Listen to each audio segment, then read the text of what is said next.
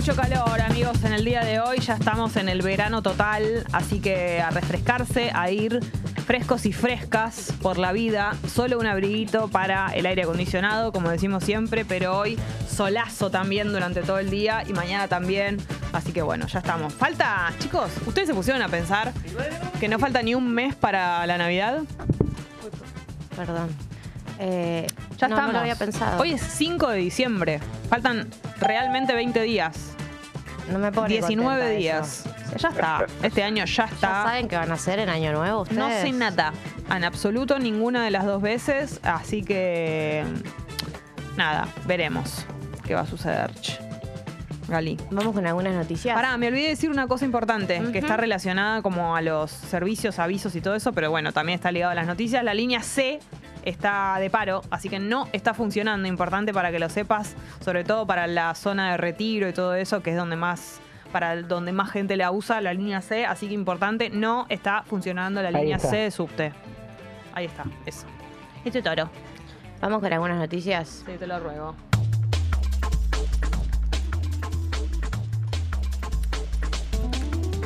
Hay una noticia que está en eh, todos lados, más que nada, vamos a decirlo, en lo que son los medios de comunicación eh, oficialistas o cercanos al kirchnerismo, porque es de un, un tema que del kirchnerismo se viene hablando hace mucho tiempo, hace muchos años, y que es difícil de comprobar porque si bien es algo que se sabe, eh, secreto a voces, digamos, como se suele decir, no, no suele haber pruebas. Y eso, eh, el título, digamos, de esta noticia es el lofer. El lofer, ¿qué significa y por qué es una palabra que eh, utiliza tanto el kirchnerismo y, y que está tan presente, digamos, en, en su discurso?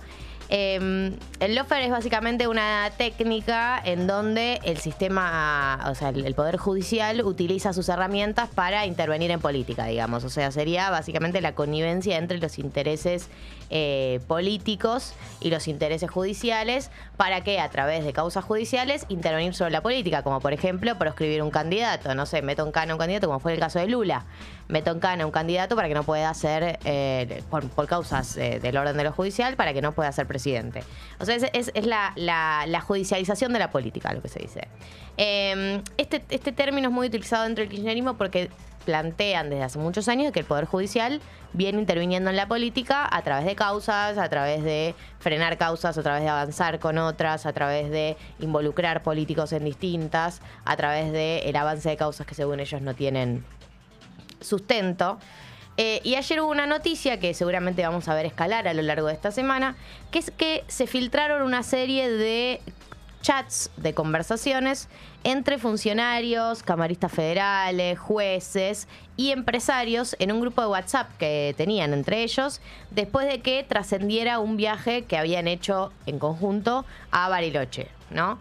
El grupo se llamaba Operación de Página 12 porque el que había, el diario que había publicado ese viaje había sido Página 12 y en los chats se eh, hablaba de cómo hacer para tapar un poco esta noticia, de cómo hacer para justificar el viaje, cómo hacer para justificar eh, que habían estado invitados jueces y empresarios del grupo Clarín, por ejemplo.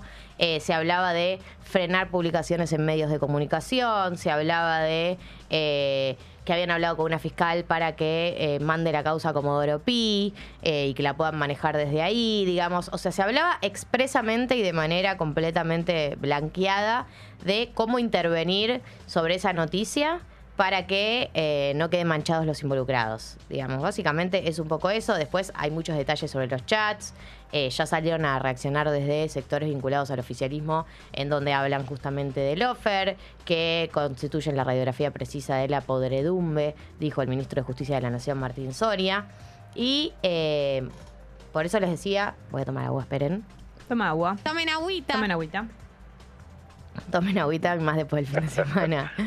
Eh, no, digo, se habla de que plantaron eh, pruebas falsas, se habla de que intentaron esconder la verdad, se habla de que quedan manchados jueces y fiscales que están involucrados en otras causas que involucran a políticos y de esa manera se pone en duda su legitimidad. Bueno, yo creo que este tema va a escalar bastante porque hay jueces muy conocidos, hay fiscales conocidos, hay empresarios conocidos involucrados y está muy eh, blanqueado, digamos, que están intentando esconder pruebas, intervenir sobre medios de comunicación, manejar eh, la justicia.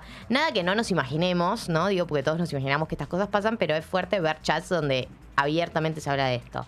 Así que bueno, creo que durante la semana... Eh, en el margen que nos quede no hablando del mundial, digamos, en ese margen va a escalar los, este los recreos. los recreos en donde no estemos hablando del mundial, que recordemos el partido de Argentina es recién el, el viernes, viernes feriado además. Mm. Tremendo.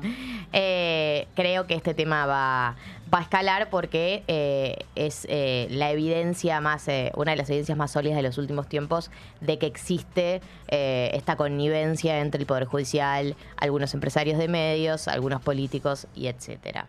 En segundo lugar, tenemos otra noticia. y es que hoy se va a conocer la sentencia de la causa vialidad, que es la causa que tiene en el centro a Cristina Kirchner y otros 12 imputados por lo que es la obra pública en Santa Cruz entre el año 2003 y 2015. Recordemos que el fiscal Diego Luciani había pedido 12 años para Cristina. Eh, todavía no sabemos cuánta de cuánto va a ser la tendencia, eh, la tendencia, la sentencia que la va a realizar eh, hoy el Tribunal Oral en lo Criminal Federal número 2. Le digo a la gente para que también se mm, sepa cómo puede escalar esto y es, hoy es la sentencia, eso no significa que a partir de mañana eh, Cristina va a tener que cumplir esa sentencia porque ahora llegan todo lo que son las instancias de apelación eh, y etcétera. Eso significa que la sentencia no está firme hasta que no llegue a, no sé, la Cámara Federal de Casación, inclusive hasta eh, la Corte Suprema. Entonces, hoy es la primera instancia, pero sí creo que para la gente que considera que Cristina Kirchner estuvo involucrada en hechos de corrupción en su gobierno, va a ser una noticia muy importante, ¿no? Porque se está esperando una sentencia sólida hace mucho tiempo para las personas que vienen afirmándolo de manera informal. Eh, así que eh, hoy se va a conocer la sentencia y tampoco les sorprenda que los sectores vinculados al oficialismo, vinculados principalmente a Cristina Kirchner, organicen algún tipo de movilización también en defensa, porque eh, en ese sentido también se están analizando distintas medidas para eh, salir a defender a la mismísima vicepresidenta de la Nación. En tercer lugar, y no por eso menos importante. De ninguna manera. No quiero que piensen que por eso es menos importante. Em, el FMI nos aprobó la última revisión del acuerdo. Muchas gracias FMI por decirnos que estamos haciendo por todo lo que nos das. Así que gracias FMI por todo lo, que, nos, das. Eh, qué feo hablar así del FMI. Muy feo. No son amigos. Son un jefe que nos tiene en condiciones muy inhumanas de trabajo. Nos tiene cagando, nos tiene la, la sartén por el mango. Y tampoco podemos renunciar. No. Somos como los trabajadores de Qatar, que los inmigrantes que les retienen el pasaporte. Tremendo. Un poco esa es la situación. Pero nosotros lo fuimos a buscar, esa es la diferencia.